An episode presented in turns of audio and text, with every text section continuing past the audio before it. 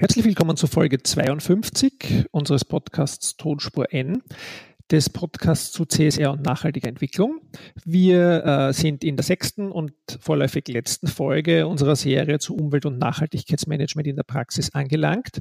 Und dafür haben wir uns auch wieder einen Gast eingeladen, nämlich den Maximilian Scheubeck von der Fachhochschule Wieselburg. Hallo Max. Hallo Roman, danke für die Einladung. Ja, es freut mich sehr, dass du dabei bist und dir Zeit nimmst. Ähm, bevor wir gleich äh, in Medias Res gehen, äh, zwei kurze Vorbemerkungen. Die eine, ja, die Annemarie ist wieder nicht dabei, aber versprochen, das ist die letzte Folge ohne Annemarie. Die nächste Folge zeichnen wir ja bei der Biorama Fair Fair auf und dann äh, gibt es uns live von der Bühne direkt äh, ins Mikro und ins Aufnahmegerät und dann auch im Podcast gemeinsam äh, und auch mit ein paar Gästen. Und die zweite Vorbemerkung, bevor ich zum Kontakt komme, ist mir etwas unangenehm. Bei der Folge 51 ist uns mit der Tonqualität ein bisschen was schiefgelaufen, leider. Ähm, jetzt sozusagen hier die Aufforderung, wenn ihr die Folge gehört habt und euch dann zu mühsam war und abgebrochen habt, dann äh, probiert es doch noch einmal, weil das Interview mit der Vera Pichler ist wirklich sehr gut geworden und es gibt spannende Insights zum Thema Datenmanagement und Nachhaltigkeitsmanagement. Ähm, also einfach einmal ausnahmsweise die schlechte Tonqualität ein wenig ignorieren. Bitte tut uns sehr leid. Wir versuchen, dass es uns nicht mehr vorkommt, aber manchmal spielt uns die Technik einen Streich. Ja. Ähm, das waren die Vorbemerkungen. Jetzt noch die Kontaktmöglichkeiten ähm, per E-Mail, ganz klassisch podcast.tonspur-n.eu. Twitter, unsere Lieblingsmedien Tonspur N, äh, unser gemeinsamer Twitter-Handle, Annemarie Harand, der von der Annemarie, Roman Mesicek meiner und Instagram Tonspur N, wo wir auch immer wieder äh, Fotos von Aufnahmesituationen oder was wir gerade so erleben oder wie wir uns gerade vorbereiten auf Aufnahmen posten oder zumindest versuchen, das einigermaßen regelmäßig zu posten. Ja, das alles äh, als Vorbemerkung. Am Ende gibt es wie üblich Empfehlungen von Max und mir gemeinsam. Und damit sind wir auch schon äh, beim Thema Max sozusagen. Äh, meine Frage an dich, meine erste Frage, äh, die ich immer allen stelle, ist ein bisschen zu deinem Werdegang und wie du zu dem Thema Nachhaltigkeit, nachhaltige Entwicklung, CSR, wie auch immer wir es jetzt nennen wollen, gekommen bist. Erzähle mal ein bisschen was von dir. Boah, das ist eigentlich eine sehr schwierige Frage. Ich würde sagen, ähm, ich weiß es eigentlich gar nicht, wann so richtig mein erster Kontaktpunkt mit dem Thema Nachhaltigkeit, CSR, ähm, Umwelt und so weiter war. Ähm, ich würde sagen, es war eine Entwicklung bei mir letztendlich. Also ich äh, komme ursprünglich aus Deutschland, habe da ähm, vor meinem Studium bereits eine Lehre zum Mechatroniker absolviert.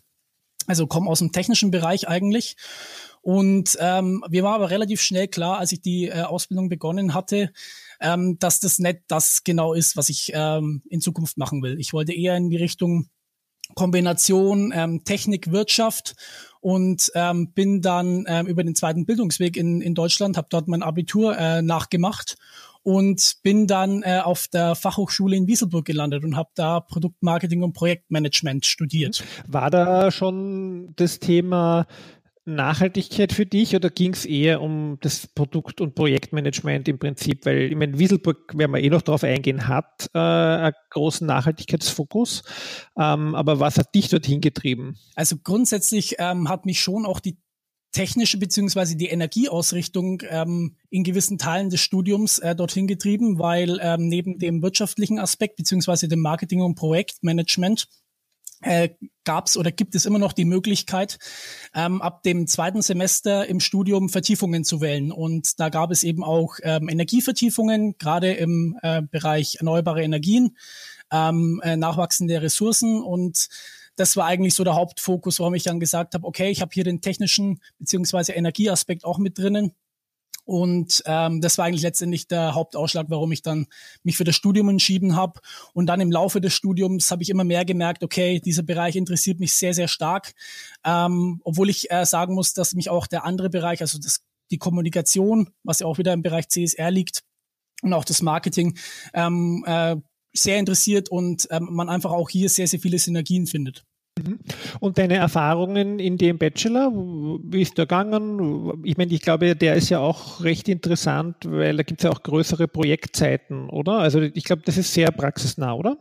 Genau, genau. Also es geht eigentlich über alle Semester hinweg, ähm, ist der Praxisbezug sehr, sehr stark. Also das fängt wirklich im ersten Semester mit kleineren Praxisprojekten an und endet dann eigentlich äh, in einem ganz, ganz großen Praxisprojekt im fünften und sechsten Semester.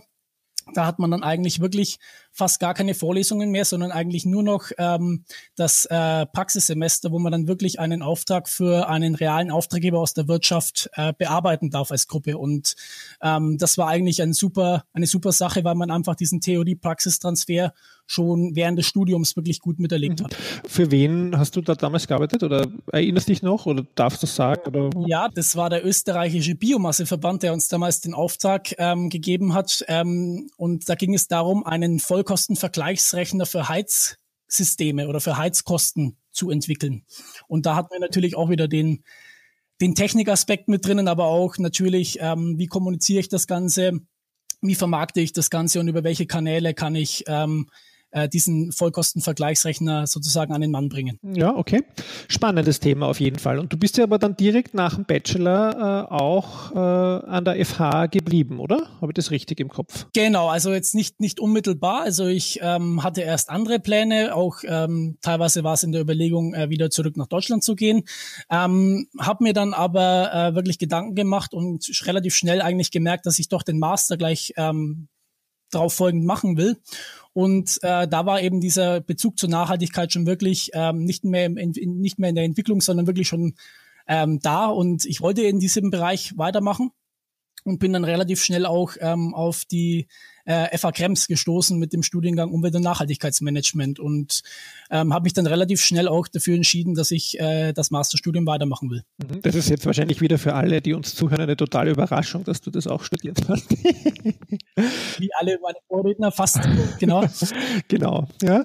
Aber du hast parallel dann schon an der FH Wieselburg äh, äh, gearbeitet, oder? Genau, genau. Also ähm, nicht, nicht ganz parallel. Also ich habe ähm, ein halbes Jahr später, nachdem ich das Masterstudium begonnen hatte, ähm, auf der FH in Wieselburg als ähm, Studienassistent begonnen im Fachbereich äh, Nachhaltigkeit, Qualität und mhm. Umwelt und bin da jetzt immer noch, genau. Und was ist also dein Aufgabenbereich in dem äh, Fachbereich? Also ich würde sagen, dass ich eigentlich ähm, eher eine Schnittstellenposition einnehme zwischen äh, den unterschiedlichen Fachbereichen bei uns im Haus. Also grundsätzlich natürlich angesiedelt im Fachbereich ähm, Umwelt, Qualität und Nachhaltigkeit, aber auch mit äh, übergreifenden Aufgaben zu anderen Fachbereichen, vor allem ähm, was auch das Thema Interessentenmanagement angeht, also ähm, vor allem auch der Kontakt zu äh, potenziellen Studierenden, die sich für den Bereich ähm, Umwelt und Nachhaltigkeit interessieren, also für unser Studienprogramm äh, auf der FH Wieselburg. Mhm. Das heißt, du bist auch schon ein wenig in der Lehre oder Betreuung von Studierenden einerseits, äh, aber andererseits eben auch ganz im Operativen drin, oder? Genau, genau. Also eine eigene Lehrveranstaltung halte ich noch nicht, aber ähm, wie schon vorher angesprochen, gibt es ja bei uns das Projektjahr und da wird jede Gruppe von ein bis zwei Projektkoordinatoren, die eben wissenschaftlich wissenschaftliche Mitarbeiter sind betreut.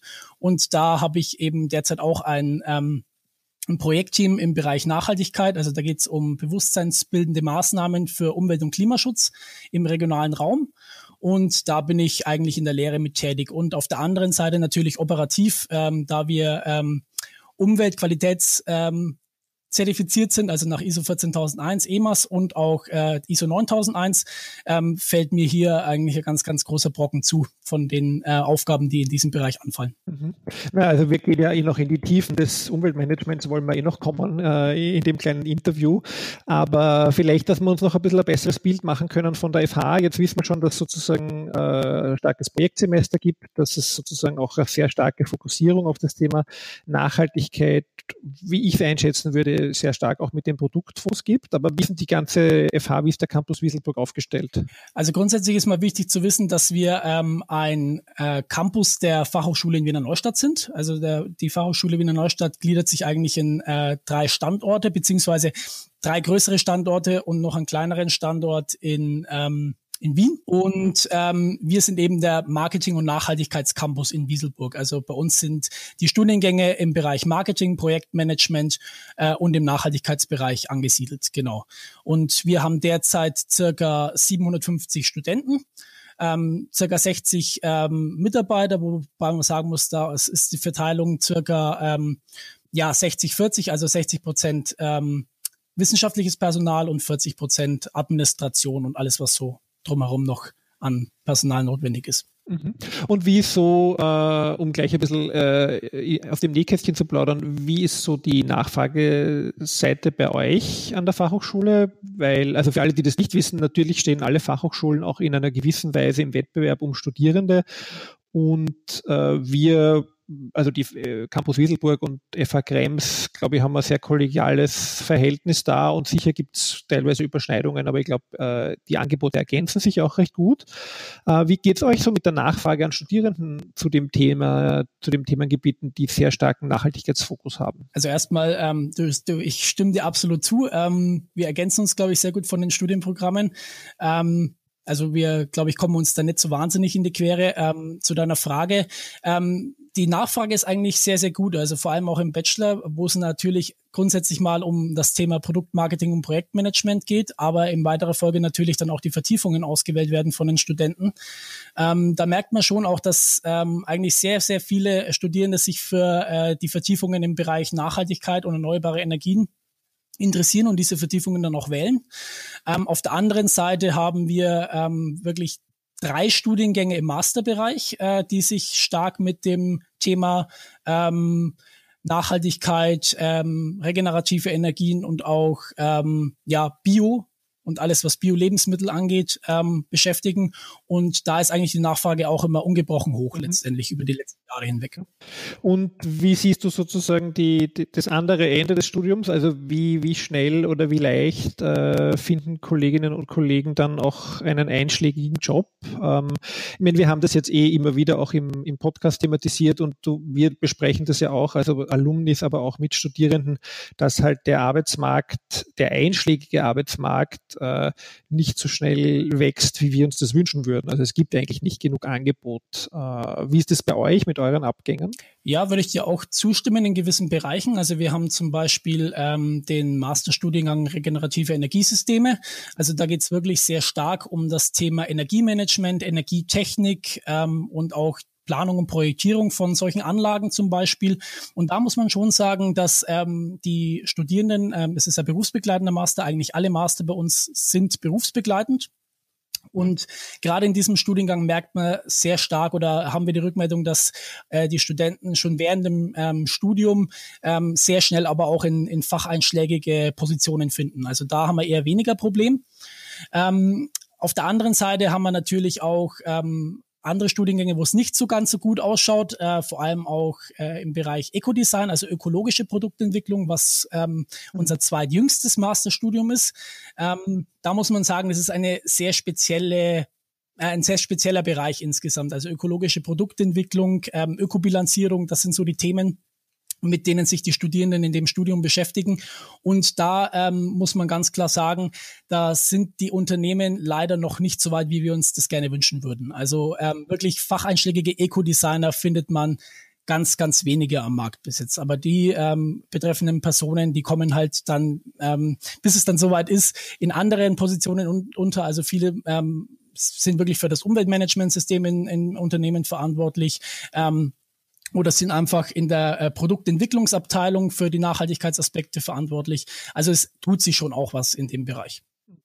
Ja, aber es ist unglaublich schade, aber äh, sozusagen es zeigt ja wieder mal das Bild, dass ja offensichtlich die Lehre äh, doch auch Dinge richtig macht oder die Hochschulen, weil man halt einfach ein bisschen vorangehen muss auch, ja, glaube ich, bei den Ausbildungen äh, und ein bisschen auch Themen setzen muss. Und ich glaube ja gerade in dem Bereich äh, Kreislaufwirtschaft und was uns da alles bevorsteht, auch an EU-Rahmenbedingungen und Richtlinien, die da kommen sollen, äh, die Kreislaufwirtschaft fängt an beim Produktdesign. Ich nehme an, da wirst du mir zustimmen. Absolut. Also wenn man sich nur mal ähm, Statistiken und Daten anschaut, es ist immer so die, die allgemeine Aussage, die man tätigen kann, dass 80 Prozent der Umweltauswirkungen äh, im Design entschieden werden letztendlich von, von Produkten. Und das eigentlich sagt schon alles aus, was für eine Relevanz eigentlich hinter diesem diesem Bereich oder äh, diesen Positionen steckt und dass man äh, sich da eigentlich wirklich ähm, bemühen sollte, das weiter ähm, zu forcieren, auch in der Wirtschaft. Mhm, ja. ja, also auf jeden Fall sehr spannend und da wünsche ich auch äh, viel Erfolg natürlich und äh, ich denke aber auch da, wie auch bei uns, äh, beim klassischen, sage ich mal, Umweltmanagement Master, den wir anbieten, ich glaube, da, der Markt wächst schon langsam, ja, und ich glaube auch die Rahmenbedingungen verändern sich auch in diese Richtung. Also wir haben es gesehen bei dem was wir bis jetzt in jeder Folge erwähnten, äh, NADIVEC, äh, also der Berichterstattungsrichtlinie, das führt zu einer deutlichen Nachfrage äh, von Unternehmen und damit auch zu einer Nachfrage von Expertise. Ja, aber das trifft euch wahrscheinlich nicht so direkt, oder? Oder ist das auch Thema in euren Studiengängen? Hm, würde ich eigentlich eher weniger sagen. Also das NADIVEC ähm, ist, glaube ich, eher wirklich im Umweltmanagement verhaftet. Ähm, beziehungsweise es ist jetzt auch bei uns im, im, im Lehrplan nicht, nicht explizit ein Thema. Also da es ja wirklich eher um die ökologische Produktentwicklung geht und auf der anderen Seite bei unserem zweiten ähm, Masterstudium, was wirklich sehr, sehr stark auf Nachhaltigkeit und, und ähm, erneuerbare Energien ausgerichtet ist, also das ähm, regenerative Energiesysteme-Studium, da ist es eher weniger ein Thema. Es wird natürlich ähm, behandelt, aber es ist ähm, kein keinen Hauptfokus darauf. Mhm. Ja, da wollte ich vorher auch noch ergänzen, weil dieses äh, regenerative Energiesysteme äh, hat sich im Prinzip auch seit meiner Zeit eigentlich, seit ich studiert habe und Absolvent war von einer technischen Hochschule, äh, nichts geändert fast, möchte man fast sagen, dass die Techniker oder sie sehr viele technische Berufe nach wie vor am Arbeitsmarkt immer ein bisschen die Nase vorne haben. Das finde ich eigentlich immer noch total interessant, warum diese, das immer noch so geblieben ist, ja ist einfach so eine Entwicklung, glaube ich. Das ist so das altbewährte letztendlich. Ähm, ich glaube, wie du schon vorher gesagt hast, äh, dass die Lehre da immer ein bisschen voranschreitet und äh, die Unternehmen einfach äh, immer ein bisschen diese Zeit brauchen, um abzuwarten, wie entwickelt sich das Ganze. Und ähm, ist eigentlich schade letztendlich, weil sich vieles als richtig erweist, was, was die Lehre wirklich vorgibt. Ähm, ja, und ich hoffe, dass sich das vielleicht in Zukunft ein bisschen in die richtige Richtung dreht. Mhm. Ja, na, hoffen, hoffen wir auf jeden Fall gemeinsam ähm, und kommen dazu, also dadurch jetzt aber auch zu den operativen Themen, äh, die sich natürlich auch mit Umweltmanagement und Nachhaltigkeitsmanagement beschäftigen, wo du sozusagen im Haus äh, diese Themen umsetzt. Ähm, erzähl mal ein bisschen was über euer äh, Umweltmanagement. Wie seid ihr zertifiziert? Was macht Wie groß ist das Team? Was macht es im Qualitätsbereich? Wie seid ihr aufgestellt? Ja, also wo es beginne ich am besten. Also grundsätzlich wenn du, wenn du mich fragst, welche Zertifizierungen haben wir? Also wir haben ein integriertes Managementsystem. Also wir sind nach ISO 9001, also Qualitätsmanagement zertifiziert, nach ISO 14001 Umweltmanagement zertifiziert und zusätzlich im Umweltbereich auch nach EMAS zertifiziert, also EMAS validiert. Ähm, zusätzlich haben wir dann noch ähm, eine Zertifizierung im Bereich der Lehre mit der ISO 2999. Und das hat sich eigentlich so seit ähm, der Gründung des Campuses äh, im Jahr 1999 schrittweise entwickelt. Also ähm, zu Beginn war natürlich erst das, ähm, das na, war nicht, also war äh, nicht das Umwelt, äh, nicht das Qualitätsmanagementsystem als erstes. Also wir hatten erst unser Umweltmanagementsystem ah, okay. dann erst auf Qualität umgestiegen, genau. Das ist vielleicht ein bisschen die Besonderheit bei uns auch, weil man es ja eigentlich eher andersrum kennt. Was vielleicht jetzt in der letzten Zeit ein großes Thema war und was vielleicht auch die Hörer interessiert, also äh, wir hatten jetzt auch ähm, ein großes Projekt, äh, was wir im April abgeschlossen haben, und zwar die ISO-Revision ähm, von äh, den Normanforderungen von 2009 auf 2015. Mhm. Also wie praktisch alle Unternehmen oder alle Zertifizierten jetzt gerade daran arbeiten oder gearbeitet gearbeitet haben, ja? Mhm. Bei euch ist es schon abgeschlossen, oder? Genau, wir ähm, haben unser Audit ähm, Ende April gehabt, haben das erfolgreich abschließen können. Ähm, und es war aber insgesamt wirklich ein Projekt, was sich über, ich würde fast sagen, ein Dreivierteljahr bis zu einem Jahr hingezogen hat. Also es ist, war wirklich einiges an, an Vorarbeit auch zu leisten, obwohl man dann auch sagen muss, wir haben ähm, uns das wirklich auch ähm, als Anlass genommen, um mal wirklich alles in Frage zu stellen, was den Bereich ähm, integriertes Managementsystem angeht, was unsere Prozesse angeht, ähm, was auch die Aufbereitung beziehungsweise die dokumentierten Informationen angeht, die dann wirklich im Internet auch zur Verfügung stehen. Also wir haben da ein bisschen Tabula Rasa gemacht und das genau zum Anlass genommen, ähm, um zu sagen, wir wollen uns da ähm, wirklich komplett neu aufstellen. Mhm. Sehr spannend. Und äh, was, was, was wurde alles neu aufgestellt? Also grundsätzlich mal die, ähm, die Plattform, wo das integrierte Managementsystem ähm, bei uns abgebildet ist. Also wir hatten da ähm, ein System, über das, was über das Intranet gelaufen ist, was aber, wo man ehrlich dazu sagen muss, ähm, einfach äh, zu wartungsintensiv war. Also da war einfach das Handling mhm in der Wartung einfach zu schlecht. Und da haben wir jetzt gesagt, wir wollen das Ganze neu aufsetzen, auf eine andere Plattform heben und haben uns jetzt hier für eine ähm, Freeware entschieden, ähm, das sogenannte X-Wiki, das ähm, an das äh, System von Wikipedia angelegt ist, wo man ähm, einfach viel einfacher auch äh, Prozesse verwalten kann, Daten ähm, und, und äh, Unterlagen ähm, abrufen und verwalten kann. Und äh, das war einfach auch ein, ein großer Schritt, dass wir gesagt haben, wir wollen von dieser alten Plattform eben auf diese neue Plattform kommen und im Zuge dessen ähm, alte Prozesse ähm, entfernen beziehungsweise adaptieren und natürlich die neuen Normanforderungen so gut als möglich ähm, für uns angepasst integrieren. Mhm. Welche äh, neuen Normanforderungen, äh, können wir ruhig ein bisschen ins Detail gehen, weil uns beschäftigt das auch gerade, äh, habt ihr denn für euch da identifiziert als jetzt sagen wir mal Dienstleistungsbetrieb? Was hat euch da am meisten äh, beschäftigt? Also ähm, zuallererst mal ganz klar das Thema Stakeholder Management, was ja in beiden Normen sozusagen ähm, eine ganz, ganz wesentliche Anforderung ist. Also sowohl im Qualitätsmanagement als auch im Umweltmanagement ähm, liegt da ganz, ganz starker Fokus jetzt auf ähm, das Stakeholder Management. Also wie kommuniziere ich mit den Stakeholdern, wie binde ich die Stakeholder ein und da ist es natürlich ähm, zu Beginn mal ganz, ganz wesentlich, dass man überhaupt mal identifiziert und sich Gedanken macht, wer sind denn überhaupt meine Stakeholder und ähm, welche Relevanz haben die für mich und ähm, welche Anforderungen stellen die überhaupt an, an, ähm, an mein Unternehmen. Mhm.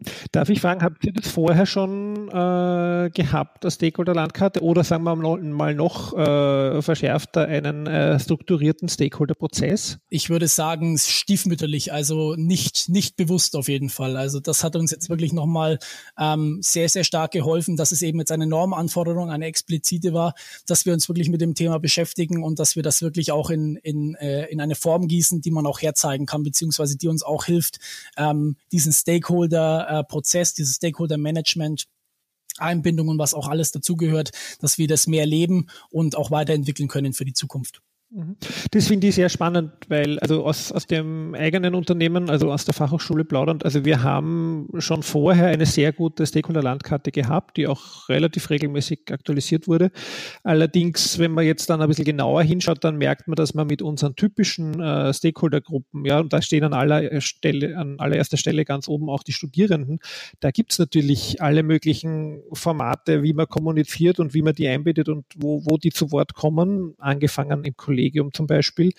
Aber dann gibt es schon ganz viele Gruppen, wo man dann eben merkt, da gibt es eigentlich keinen Prozess, keinen strukturierten Austausch oder da ist nicht mal geregelt, kontaktiert man die überhaupt oder warum stehen die da? Ja, und das finde ich ganz spannend und da, da sehe ich schon auch einen, eine gute unterstützende Funktion der Norm, ähm, einen darauf da mal hinzustoßen, das wirklich vollständig anzugehen. Ja, absolut, ja. Mhm.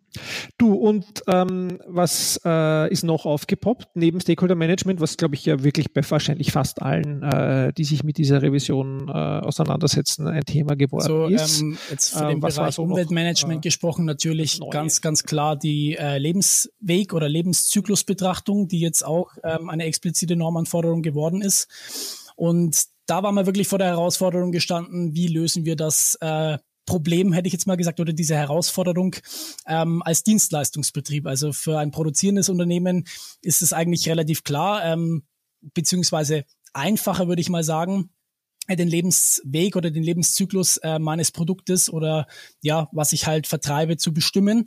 Auf der anderen Seite, wenn man jetzt ein Dienstleistungsbetrieb ist, dann muss man erst einmal äh, identifizieren, was ist denn überhaupt meine Dienstleistung? Und gerade, ich denke mal, im Hochschulbereich ist das äh, eine Frage, worüber man diskutieren könnte letztendlich. Also da habe ich schon verschiedenes, verschiedenste Ansätze gehört, ähm, wie denn letztendlich äh, die Dienstleistung oder ähm, ja der Unternehmenszweck definiert ist. Mhm. Und wie, wie habt ihr euch entschieden? Äh, ist es die Lehre? Ähm, es ist nicht die Lehre an sich. Also wir haben das ein bisschen übergeordnet gesehen. Wir haben äh, den Studenten beziehungsweise das Studium ähm, unserer Studenten als Lebensweg mhm. gesehen, beziehungsweise als Lebensweg definiert. Also wirklich von Beginn des Studiums, also von Inskription und Eintritt in das Studium bis hin äh, zur Beendigung des Studiums. Und dann geht's natürlich immer noch weiter, auch mit ähm, ja, mit, den, mit dem Kontakt zu den Alumnis natürlich. Also bei uns ist der Lebensweg ähm, nicht beendet, wenn das Studium zu Ende ist. Also ähm, da fallen immer noch die Aspekte hinein, die sich durch die äh, Betreuung der Alumnis ergeben. Super spannend, ja. Also das möchte ich jetzt im Podcast nicht vertiefen, aber ich freue mich gerade besonders, dass wir äh, euch besuchen kommen, glaube ich, ungefähr in 14 Tagen. Äh, das vielleicht auch nur als Nebenbemerkung zum kollegialen Austausch. Das Umweltteam äh, der FH Wieselburg war schon mal bei uns zu Gast an der FH Krems und das nächste ist der Gegenbesuch äh, von uns in Wieselburg und das, äh, also das schreibe ich mal gleich auf meinen privaten Spickzettel auch noch Lebenswegbetrachtung. Äh, das finde ich total spannend. Ja, weil das ist auch etwas, was wir, womit wir uns sehr stark auseinandersetzen, gerade in der Diskussion, wie wir das, wie wir das definieren. Na, es ist auf jeden Fall ein sehr spannendes Thema und ähm, ich finde es auch ganz, ganz wichtig, dass man sich da gerade in, in, in selben Branchen einfach austauscht und ähm, blickt dem, dem Treffen am am 6. Juni schon mit Freude entgegen. du, und vielleicht noch eine Frage, die uns auch sehr stark beschäftigt. Das ist so das Thema Umweltaspekte, äh, also oder auch wesentliche, wesentliche Umweltaspekte, interne, externe. Wie, wie geht es euch damit? Äh, Tut es euch da leicht oder, oder wie, wie geht es da vor? Also äh, wir hatten grundsätzlich ähm, ein Kennzahlensystem, was auf den wesentlichen Umweltaspekten und Umweltauswirkungen aufgebaut war. Ähm, da haben wir aber auch gesagt, dass das ähm, in der Form, wie es ähm, bis vor einigen Wochen noch gestanden ist, beziehungsweise bis vor dem Audit, ähm, kann man das auch nicht so lassen. Da wollen wir auch ähm, äh, stärker fokussieren, fokussieren, priorisieren und haben uns da dann auch nochmal wirklich Gedanken gemacht, ähm, was sind denn unsere KPIs, gerade im, im Umweltbereich, aber auch im Qualitätsbereich, um da einfach noch stärker ähm, mehr Aussagen aus diesen Kennzahlen zu generieren letztendlich. Und das war einfach ein ganz, ganz wichtiger Prozess. Und da muss, muss man auch dazu sagen, da war uns ähm, eine weitere Norm, die ISO 14.031 ist sehr große Hilfe, die da einfach schon sehr gute Beispiele und Inputs liefert, wie ähm, Kennzahlen denn aufgebaut oder Kennzahlensysteme an sich aufgebaut sein können und welche Inhalte da ähm, vielleicht relevant sind. Unglaublich spannend. Ja, ich glaube, wir schließen jetzt mal das, äh, das Fachthema Umweltmanagement und finden ja vielleicht auch nicht gleich unbedingt alle so spannend wie wir, aber ich glaube, da kann man sich wirklich ganz viel rausholen und ich glaube, da sieht man auch, dass die Norm zwar natürlich den Rahmen äh, starr, wenn man so will, weil auf Papier geschrieben äh, vorgibt, aber dass die Anwendung der Norm dann doch auch in jedem Unternehmen und auch sozusagen in so ähnlichen Organisationen wie uns dann immer ganz anders ausschaut. Also das macht dann, glaube ich, auch dieses Thema so spannend, oder? Absolut. Also ähm, die Norm gibt zwar diese, diese Rahmen oder diese Leitplanken vor, würde ich mal sagen, aber das Schöne dabei ist auch, dass man ähm, wirklich auch äh, einen gewissen Raum für äh, eigene Interpretation hat einfach und ähm, dass es da kein Patentrezept gibt und das macht es eben einerseits so spannend und auf der anderen Seite auch wirklich ähm, gut umsetzbar letztendlich. Jetzt hast du ein super Stichwort mir gegeben, äh, nämlich äh, Rahmenbedingungen und Leitplanken. Ähm, und äh, so zum, zum Ende kommend äh, unserer Aufzeichnung kommt ja dann immer meine Standardfrage schon, die zweite Standardfrage, wie sieht es aus mit den Sustainable Development Goals? Ähm, haben die Relevanz an der FH bei den Studierenden? Wie siehst du das? Wie, wie schaut das aus bei euch? Also da muss ich ganz ehrlich sagen, ähm, bei uns im operativen Bereich, was jetzt das Umweltmanagement angeht, waren die ähm, SDGs eigentlich äh, immer weniger Thema. Also da sind wir ein bisschen schleißig, würde ich sagen, also ein bisschen hinterher, obwohl das ja ein ganz, ganz wichtiges Thema ist. Ähm, auf Seite der Studierenden muss ich allerdings dazu sagen, dass das immer mehr ein Thema wird, auch in der Lehre. Also es gibt, gibt äh, wirklich ähm, einige ähm, Studierenden, die sich damit persönlich auch im Bachelorarbeiten zum Beispiel beschäftigen ähm, und dass das auch äh, bei uns in den Vertiefungsmodulen, wo es um den Bereich Nachhaltigkeit, Eco-CSR geht, immer stärker Thema wird und dass die Studierenden auch wirklich nachfragen, ähm, ja, wie, wie äh, integriert ihr denn die SDGs? Und dann ist es immer ein bisschen, äh, ja, würde nicht sagen peinlich, aber ein bisschen ähm, auch für uns ein Anreiz, gibt für uns einen Anreiz, dass wir auch äh, in dem Bereich noch mehr tun letztendlich. Also es ist auf unserer Agenda, aber ähm, noch nicht so, äh, wie wir uns das vorstellen. Mhm. Ja, finde ich auch sehr spannend, dass da, glaube ich, bei einschlägigen Studiengängen, wie ihr sie habt, äh, durchaus eben schon dann die Studierenden, die sind, die diese neuen Themen auch schon selber finden und dann beginnen, das einzufordern von den Hochschulen. Ja, also das finde ich auch eine, eine sehr positive Entwicklung, wenn man so will, äh, aus Sicht eines Lehrenden, dass, dass man sieht einfach die Aktivität und das Interesse daran. Ja, genau. Und auch die Eigeninitiative, dass man sagt, okay, ähm, das ist ein Thema, ähm, gerade wenn ich mich auch privat mit dem Thema auseinandersetze, beziehungsweise damit beschäftige und dass die Studierenden wirklich die eigenen Gedanken auch in die Lehre mit einbringen und, und einfach, ähm, ja, Inputs geben und, und einfach Akzente setzen in dem Bereich. Mhm. Du, und für dich persönlich, was bedeuten die SDGs oder auch sozusagen fachlich persönlich, ja? Ähm, ist das jetzt deine Bibel oder glaubst du nicht, dass sie erreicht werden oder wie siehst du das? Was, äh, wie schätzt du das ein? Also grundsätzlich ähm, sehe ich die SDGs als ein ganz, ganz wichtiges Tool an, auch ähm, weil du das schon vorher angesprochen hast, ähm, wirklich als Leitlinien, als übergeordnete Leitlinien. Ich bin, um ehrlich zu sein, ähm, in einigen Bereichen sehr positiv positiv gestimmt, in anderen Bereichen, äh, so was ich jetzt mitbekomme, ähm, bezweifle ich fast, dass äh, eine Umsetzung bis zum Jahr 2030 ja, wie diese, wie sie ja angesetzt sind, möglich ist. Aber ich hoffe, dass da noch weitere Anstrengungen, vor allem auch in der Politik getätigt werden, ähm, um, um da weitere Fortschritte einfach zu machen. Ähm, ich denke aber auch, dass es vor allem auch in der Gesellschaft ähm, einfach ankommen muss letztendlich, weil was ich immer so mitbekomme, ist auch, dass die SDGs ähm, in der Gesellschaft noch nicht so angekommen sind, wie es eigentlich gerne ähm, sein sollte oder wie ich denke, dass es sein sollte. Und gerade, äh, denke ich, Unternehmen müssen da auch noch mehr Bewusstseinsbildung betreiben, vielleicht auch für ihre Mitarbeiter und äh, um das einfach noch weiter zu forcieren letztendlich das ist eigentlich so mein, meine Einstellung zu diesem, zu diesem Thema. Mhm. Ja, ja, nein, mein, also die, die Hörerinnen und du ja auch, weil du hast ja bei mir auch studiert, kennen eben meine Meinung, dass ich da, das teile ich äh, zu 100 Prozent. Wir müssen da in die Breite kommen und die Politik muss auch in die Gänge kommen und äh, das auch in Österreich einmal jetzt auch bezogen äh, auch vorantreiben. Ja, aber ich würde mal sagen, es gibt äh, ganz, ganz gute oder interessante Signale. Ja, auch wenn man jetzt vielleicht äh, nicht so viel Hoffnungen hat, äh, immer in die aktuelle Bundesregierung. Also es hängt natürlich davon von der Einstellung der Hörerinnen und Hörer ab. Aber zum Beispiel im Herbst äh, ist jetzt schon in Vorbereitung eine Planung von den Universitäten und Fachhochschulen, auch im Rahmen der EU-Präsidentschaft, wo es darum gehen wird, ähm, das Thema Nachhaltigkeit, aber insbesondere SDGs und was es für Universitäten bedeutet in Österreich. Ähm, aufzunehmen und zu diskutieren und äh, das ist einmal schon ein positives Signal wieder unter vielen. Ja, also da, da tut sich ein bisschen was. Genau, wir sind ja unverbesserliche Optimisten, von dem her kriegen wir das auf jeden Fall hin. Genau. Ähm, super. Dankeschön äh, für diesen äh, Spannungsbogen von äh, deinem Werdegang, deinem Einsatzgebiet an der FH, Umweltmanagement und jetzt zu den SDGs. Ähm, last but not least, äh, ein paar Empfehlungen für unsere Hörerinnen. Was gibt es denn äh, so in nächster Zeit äh, bei euch an Veranstaltungen? Also wir haben natürlich immer ganz, ganz viele Veranstaltungen auch. Also ähm, das reicht von ähm, wirklich Fachvorträgen über ähm, Fachveranstaltungen. Also wirklich, wir haben eigentlich fast jeden Monat ähm, zu den verschiedenen Bereichen, die wir auch mit unseren Studiengängen abdecken, ähm, Experten bei uns im Haus, die ganz, ganz viel über Thematiken sprechen, die für unsere Studierenden, aber auch für die Gesellschaft an sich relevant sind. Und natürlich haben wir natürlich auch unsere unsere äh, Tage der offenen Tür, unsere Info Infoveranstaltung, unsere Infotage. Und da möchte ich ganz besonders auf unseren Master-Infotag ähm, an der FH in Wieselburg ähm, hinweisen.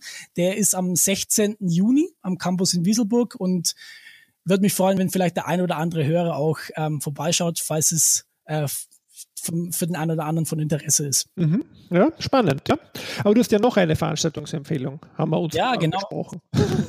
Und zwar am 19. Juni auf der TU Wien. Da gibt's eine Fachtagung äh, zum Thema UVP und Raumplanung. Also ähm, falls den ein oder anderen das Thema Umweltverträglichkeitsprüfung und Raumplanung interessiert, ist es äh, wäre das ein sehr sehr guter Rahmen, sich da auch im Rahmen dieser äh, Fachtagung zu informieren und äh, auch mit den entsprechenden Parteien und den entsprechenden Experten ähm, ins Gespräch zu kommen und sich da zu informieren. Ja, super Empfehlung, ja. Äh, sicher eine spannende Sache und auch vor allem ganz wichtig, ja. Also Umweltverträglichkeitsprüfung auch sehr nah an unseren Studiengängen, aber auch generell das Thema Raumplanung, ja, ist etwas äh, in dem Kontext, was ja vielfach auch vernachlässigt wurde in den vergangenen Jahrzehnten, wo man jetzt dann die Auswirkungen auch sieht von Zersiedelung nur als einen Punkt, die dann wieder Auswirkungen auf Nachhaltigkeitsthemen haben. Ja, wie man braucht einfach immer Auto, um irgendwo hinzukommen. Also als einfachstes Beispiel von misslungener Raumplanung. Ja.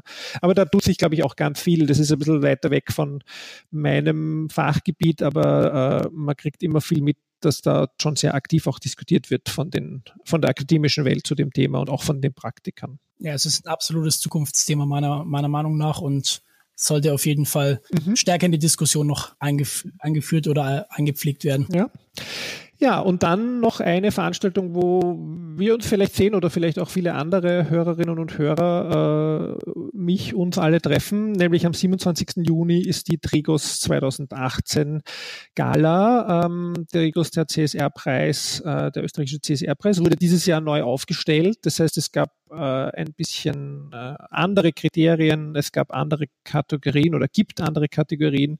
Ähm, es gab äh, neue Expertinnen und Experten in der Jury und ich habe mich sehr gefreut, dass ich auch gefragt wurde. Das heißt, ich durfte heuer mit äh, jurieren ähm, und da verraten, es gibt äh, gute und spannende Gewinner, wie das so ist bei einer Jury. Mit Mehrheitsentscheidung bin ich jetzt vielleicht nicht mit immer mit allen äh, hundertprozentig äh, zufrieden. Da wären mir manchmal andere lieber gewesen, aber das gehört auch dazu. In jedem Fall, glaube ich, eine gute Weiterentwicklung für den Preis und sicher lohnenswert, dorthin zu gehen. Am 27. Juni in Wien übrigens. Ja, ja ähm, dann kommen wir zum Schluss. Äh, ich habe jetzt alle äh, die Kolleg der Kolleginnen und Kollegen immer auch gefragt, ein bisschen zu dem äh, sozusagen, was jetzt noch mir, mir nahe liegt, natürlich dem Master Umwelt- und Nachhaltigkeitsmanagement und dem Alumni-Netzwerk. Ja, ich meine, äh, auch dich würde ich so ein bisschen einfach um deine Einschätzung, nicht als riesige Werbeeinschaltung, aber doch ähm, äh, bitten, ich bin eh auf Bahn, dass ich sage, ich glaube, Vernetzung ist gerade in unserer Branche so wichtig. Ähm, aber wie siehst du das? Nee, absolut bin ich absolut hundertprozentig bei dir. Also gerade dieser Austausch auch nach dem Studium und ähm, einfach in Kontakt zu bleiben, nicht nur mit seinen Studienkollegen, sondern vielleicht auch mit Lehrenden oder mit, mit, dem, mit dem Lehrkörper an sich oder mit den Studiengangsleitern, finde ich eigentlich äh, sehr, sehr hilfreich auch, ähm, um einfach mal neue Blickwinkel beziehungsweise auch neue Möglichkeiten kennenzulernen, was vielleicht über das Studium hinausgeht. Ähm, das zum einen und auf der anderen Seite natürlich ähm, bietet diese Plattform eigentlich auch immer ähm, Raum für Diskussionen, ähm, für, für Austausch. Ähm, man hat super Veranstaltungen, die man besuchen kann, die immer wieder angeboten werden. Und auch natürlich für, für die zukünftige Jobsuche ist das immer re relevant und interessant. Ja, na, das freut mich. Also ich bin auch, du bist ja auch, glaube ich, relativ aktiv oder bei vielen Veranstaltungen dabei und ich glaube, das ist echt eine spannende Sache, insbesondere um nicht ganz sage ich mal, einerseits den Kontakt zu verlieren, aber auch ja inhaltlich sich austauschen zu können. Ja, weil im Prinzip, was wir machen äh, zum Thema Umweltmanagement oder jetzt halt Coram Publico gemacht haben, äh, verglichen wie die Fachhochschulen das angehen, kann man halt dort auch ganz gut und ganz informell machen. Gut, äh, lieber Max, vielen Dank äh, fürs Dabeisein. Ich äh, fand, es war ein super Gespräch. Ich hoffe, unsere Hörerinnen finden das auch. Die nächste Folge ist die Folge 53. Äh, wie gesagt, live aufgezeichnet auf der Fair vom Biorama mit der lieben Annemarie. Und äh, damit wünsche ich euch allen noch eine gute Zeit und sage auf Wiedersehen. Und tschüss, Max. Tschüss, danke.